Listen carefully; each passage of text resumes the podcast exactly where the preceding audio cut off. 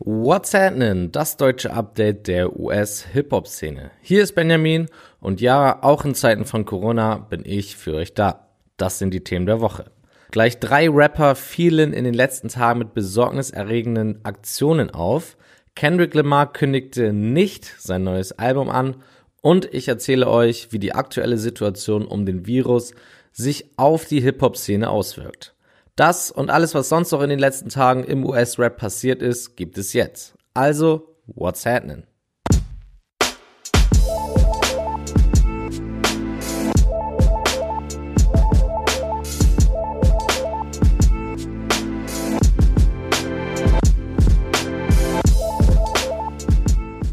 Ja, liebe Leute, die aktuelle Situation um Covid-19 ist ernst. Auch wenn Leute wie Waka Flocka Flame das anfangs nicht wahrhaben wollten. Der meinte nämlich, dass Minderheiten die Krankheit nicht bekommen können. Ja, das hat er wirklich gesagt und das ist natürlich Quatsch. Jetzt folgen ein paar Beispiele, wie echt diese Pandemie ist und welche Auswirkungen sie hat. Aktuell werden natürlich allerhand Live-Shows von Künstlern abgesagt. Ein prominentes Beispiel für Deutschland ist hier YBN Corday, der für den März gleich fünf Shows hierzulande absagen musste. Aber es ist nicht nur der März, bis in den Sommer wird es Absagen und Verschiebungen geben. Und auch die Festivals sind in Gefahr. Die deutschen Festivals wie beispielsweise das Splash oder Wireless haben zwar noch keine Verschiebung bekannt gegeben, aber große Festivals wie das Glastonbury in Großbritannien oder das Coachella in den Staaten wurden schon verschoben. Hier gilt es abwarten. Auch die Filmindustrie muss aufgrund der Angst vor einer Ausbreitung des Virus viele Produktionen pausieren. Auch davon betroffen Donald Glovers Hitserie Atlanta. Auch Musikveröffentlichungen werden verschoben. Sowohl Kelanis Album als auch die nächste Single von Cardi B wurden auf unbestimmte Zeit gepusht. Fans von materiellen Tonträgern werden es in Zukunft auch nicht leicht haben, neue CDs oder Vinylplatten zu kaufen. Nicht nur haben aktuell viele Geschäfte geschlossen, auch Amazon hat die Anlieferung der Tonträger stark heruntergefahren, um Platz im Lager für lebenswichtige Produkte zu schaffen. Das ist natürlich verständlich. Eher unverständlich war aber die Entscheidung von Post Malone bzw. seinem Team, mitten in dieser Krise noch ein Konzert vor knapp 20.000 Menschen in Colorado zu spielen. Zu Recht hagelte es massig Kritik, denn Stunden vor dem Konzert gab der Veranstalter bekannt, dass alle anderen Termine der Tour verschoben wurden. Warum sie die Colorado Show da nicht mit einbezogen, verstand keiner. Denn eins ist klar, den Virus kann jeder bekommen und auch wenn diese Person selbst nicht daran erkrankt, so kann er sie an jemand weitergeben und somit zum potenziellen Überträger einer tödlichen Krankheit werden. Deswegen ist das einzige Mittel eigentlich die Selbstquarantäne. Ein Beispiel dafür, dass wirklich jeder mit dem Problem zu kämpfen hat. Aktuell befindet sich mit Drake der wohl derzeit größte Musiker der Welt in Selbstquarantäne. Der Grund? Er ist mit dem Basketball-Superstar Kevin Durant in Kontakt gewesen und der wurde jetzt positiv auf die Krankheit getestet. Aber ja, das sind nur Teile der Auswirkungen und auch muss man sagen, dass es aktuell deutlich Wichtigeres gibt als die Musik. Was man jetzt machen sollte, ruhig bleiben, zu Hause bleiben, auf Anweisungen hören und die Zeit daheim bestmöglich nutzen. Wie zum Beispiel mit der Fertigstellung eines Albums, wie es beispielsweise Sway Lee und Westside Gun von Griselda angekündigt haben. Gleich drei Rapper machten in den letzten Tagen mit Aktionen auf sich aufmerksam, die einem eher Sorgen bereiteten. Den Anfang machte Post Malone.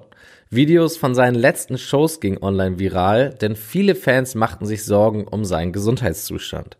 Auf den Videos sieht man Malone gerade einige seiner Hits performen, aber dabei verhält er sich sehr merkwürdig.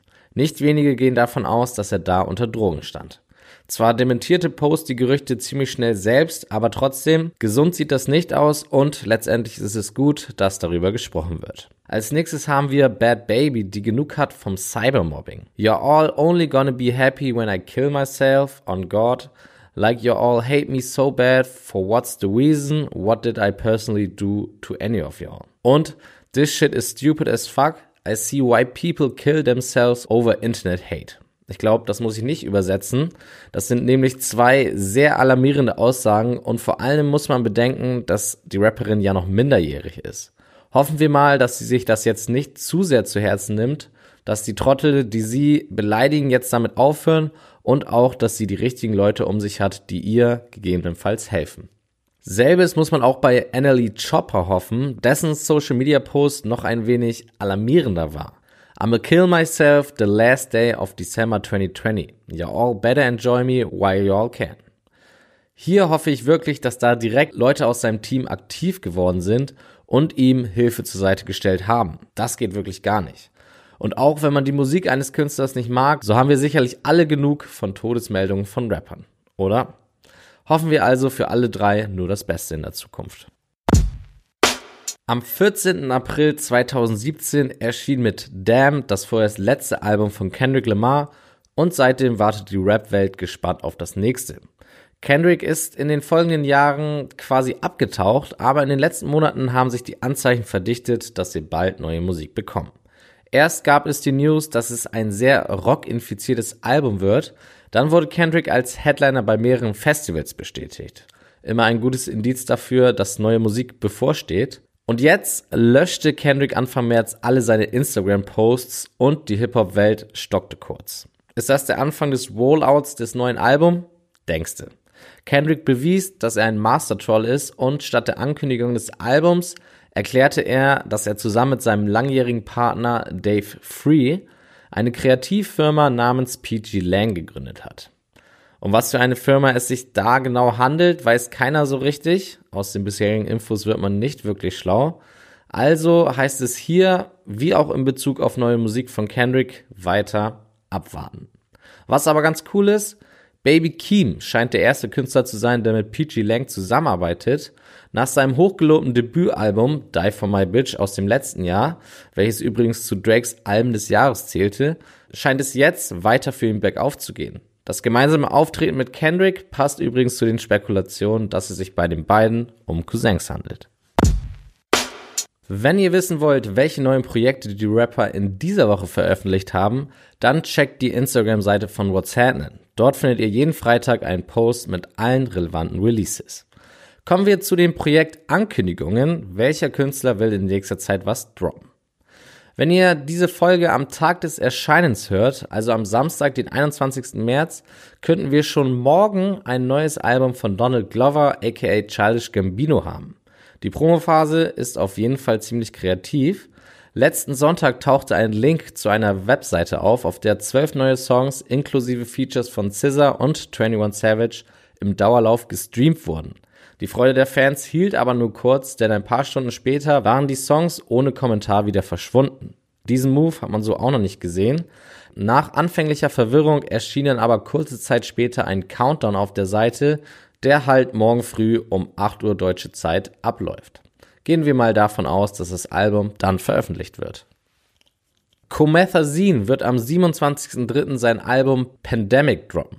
Wer jetzt denkt, dass er das Album wegen der aktuellen Situation so genannt hat, irrt sich, denn tatsächlich kam Comethazine schon früher auf den Namen. Nicht wenige sagen, dass er die Situation vorausgesehen hat. In Anbetracht der Umstände sollte er vielleicht eher über eine Namensänderung nachdenken. Weiter geht's mit What Wave, der am 3. April sein nächstes Album droppen will. Sein letztes namens PTSD releaste er im Juni letzten Jahres und das verhalf ihn zumindest in den Staaten zum Durchbruch. Vielleicht klappt es mit diesem Projekt ja auch weltweit. Obwohl er gerade erst ein Album released hat, will Lil Baby in den nächsten 60 Tagen mit einem Mixtape nachlegen. Lamborghini Boys soll das Tape heißen. Der Clou? Features werden nur Künstler sein, die auch Lamborghinis haben. Da stellt sich mir die Frage, hat nicht jeder zweite Rapper einen Lambo? Die fünfte und gleichzeitig letzte Ankündigung kommt von Lil Wayne. Seit circa einem Jahrzehnt gibt es nämlich schon Gerüchte um ein Collabo-Album von ihm und Rule Santana. Jetzt soll es mit dem Titel I Can't Feel My Face tatsächlich erscheinen und zwar in den nächsten sechs Monaten. Das gab Rule Santanas Frau jetzt bekannt. Warum die Frau? Weil Santana aktuell mit einer 27-monatigen Haftstrafe im Gefängnis sitzt, da er im März 2018 mit einer geladenen Waffe in einen Flughafen gegangen war. Sollte man nicht machen. Die Familie geht aber davon aus, dass er bis zum Sommer draußen ist. Newsflash. Fast ein Jahrzehnt nach der Ankündigung droppte J Electronica am 13. März mit A Written Testimony endlich sein Debütalbum und der allgemeinen Meinung nach zu urteilen, hat er zusammen mit Jay-Z, der auf 8 von 13 Songs gefeatured ist, auch nicht enttäuscht. Im Nachgang sorgte er auch noch für ein wenig Aufmerksamkeit, als er sich gleich mit zwei Hip-Hop-Journalisten auf Twitter anlegte. Zuerst warf Peter Rosenberg Electronica vor, verletzende Lyrics gegenüber Minderheiten zu benutzen und dann kam Joe Budden noch mit der Meinung um die Ecke, dass Jay-Z auf dem Album besser rappt als der eigentliche Künstler. Für viele Rapper, vor allem die Lyriker, die größtmögliche Schmach. Beide Male entwickelte sich ein recht unterhaltsamer Twitter-Beef. Kaum lösen sich die einen Probleme bei The Baby, da gibt es schon wieder neue. Am 5. März wurde bekannt gegeben, dass eine Anklage The Babys wegen Körperverletzung fallen gelassen wurde. Fünf Tage später konnte man quasi überall lesen, dass The Baby einen weiblichen Fan auf einem seiner Konzerte ins Gesicht schlug. Die Frau hat, The Babys Meinung nach, ihr Handy zu nah an sein Gesicht gehalten, weswegen er nach ihr schlug. Er verteidigte sich außerdem damit, dass er aufgrund des angeschalteten Blitzes vom Handy nicht sehen konnte, dass er eine Frau schlug. Naja. Die nächste Anklage steht ihm auf jeden Fall bevor. Die Zeit ist gekommen. Tekashi 69 wird am 2. August diesen Jahres aus dem Gefängnis entlassen. Das Datum bestätigte jetzt sein Anwalt. Ich bin gespannt, wie es dann mit 69 weitergeht. Klar ist, dass er weiter mit der Polizei zusammenarbeiten muss und immer zur Befragung herangezogen werden kann. Das ist Teil seines Deals und wird sich sicherlich auf seine Beziehung zu einigen Menschen in seinem Umfeld auswirken. Auch klar ist, dass er Geld brauchen wird, denn die Modemarke Fashion Nova hat 6 9 jetzt auf 2,25 Millionen Dollar verklagt, weil er durch seine Verhaftung Vertragsbruch begangen hat. Tja, das kommt davon. Aber wie gesagt, ich bin gespannt, wie es in der Sache weitergeht. Dass er neue Musik rausbringt, hat er ja bereits angekündigt. Aber wird er sich auch genauso ignorant verhalten wie früher? Auch Rapper können sich nicht aussuchen, in wem sie sich verlieben. Bestes Beispiel Nicki Minaj. Die setzt sich seit Jahren für die Rechte der Frauen ein. Vor allem im männerdomierten Hip-Hop muss man das hervorheben. Das Problem bei ihr ist aber, dass sie mit jemandem verheiratet ist, der offiziell registrierter Sexualstraftäter ist. Das kam in den letzten Wochen vor allem deswegen in die Schlagzeilen, weil ihr Ehemann es vergessen hat, bei seinem Umzug von New York nach LA letzten Jahres sich in seiner neuen Heimat als eben ein solcher Straftäter zu registrieren. Und so landete er kurzfristig im Gefängnis. 1994 hatte er mit 16 ein ebenfalls 16-jähriges Mädchen vergewaltigt und bekam dafür vier Jahre hinter Gittern.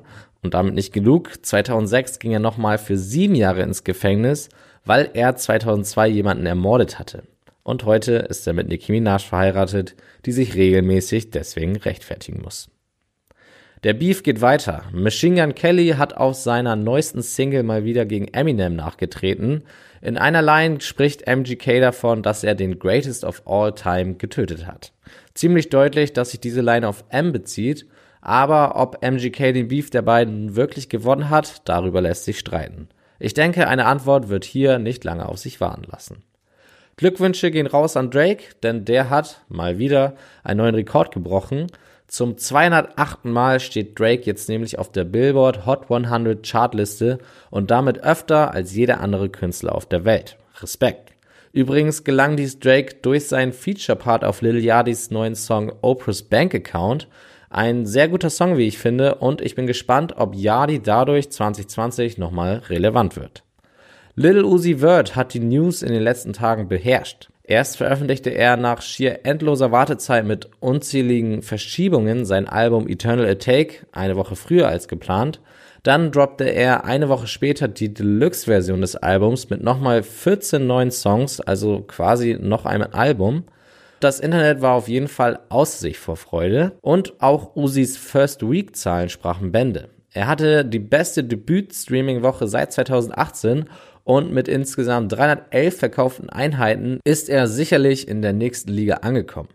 Einziger Wermutsfleck, das Cover zu der Single Deadway schien er unwissentlich geklaut zu haben, weswegen sich der ursprüngliche Künstler zu Wort meldete. Uzi zeigte aber eine gute Reaktion und bot dem Künstler das Geld an, was er haben wollte. Und dieses Mal habe ich sogar zwei, meiner Meinung nach, witzige News für euch zum Schluss. Doja Cat wurde ursprünglich erlaubt, dass sie in ihrem Video zu Bottom Bitch Klamotten von Dickies tragen darf. Nachdem das Modelabel das Video allerdings sah, verboten sie es ihr, weil es angeblich zu sexy für die Firma war. Was macht Doja also? Sie macht einen Teil des Logos unkenntlich, also kann man jetzt in dem Video nur noch das Wort dick lesen. Haha. Die zweite lustige Nachricht. Der Senator von Florida sorgte mit einem Rechtschreibfehler auf Twitter dafür, dass viele glaubten, dass Eminem ein neues Album droppt. In einem Tweet bezüglich Corona schrieb er statt Martial Law Marshall's Law, was viele für den Titel eines neuen Albums von Eminem hielten. Und prompt trendete diese News. Das ging sogar so weit, dass Eminem sich gezwungen sah, das Ganze selbst als Fake News zu entlarven. Das hört man auch nicht alle Tage. Aufgrund der aktuellen Lage bekommen die Empfehlungen jetzt natürlich eine ganz besondere Bedeutung. Immerhin ist die Chance, dass ihr Langeweile habt, wohl derzeit am größten. Also, wie könnt ihr eure Zeit mit Hip-Hop relevanten Themen füllen? In dieser Ausgabe habe ich zwei Möglichkeiten für euch. Zuerst die Netflix-Doku Everybody's Everything über das Leben von Lil Peep. Wirklich sehr empfehlenswert und das nicht nur für Fans des verstorbenen Künstlers. Die Leute, die kein Netflix haben, werden sicherlich mit der zweiten Empfehlung glücklich. Auf YouTube könnt ihr euch ab jetzt nämlich ein sehr interessantes Gespräch zwischen Kevin Abstract, inoffizieller Leader der Gruppe Brockhampton, und Rick Rubin, seinerseits Producerlegende, anhören. Kevin spricht hier beispielsweise sehr emotional über den Bandrauschmiss von Amir Van. Die Links zu den beiden Beiträgen findet ihr wie immer auch auf whatsapp.de im Artikel zu dieser Podcast-Folge. Also gönnt euch. Und damit entlasse ich euch für diese Woche. Bleibt zu Hause und vor allem gesund. Folgt at whatsapp bei Instagram und bis zur nächsten Woche reingehauen.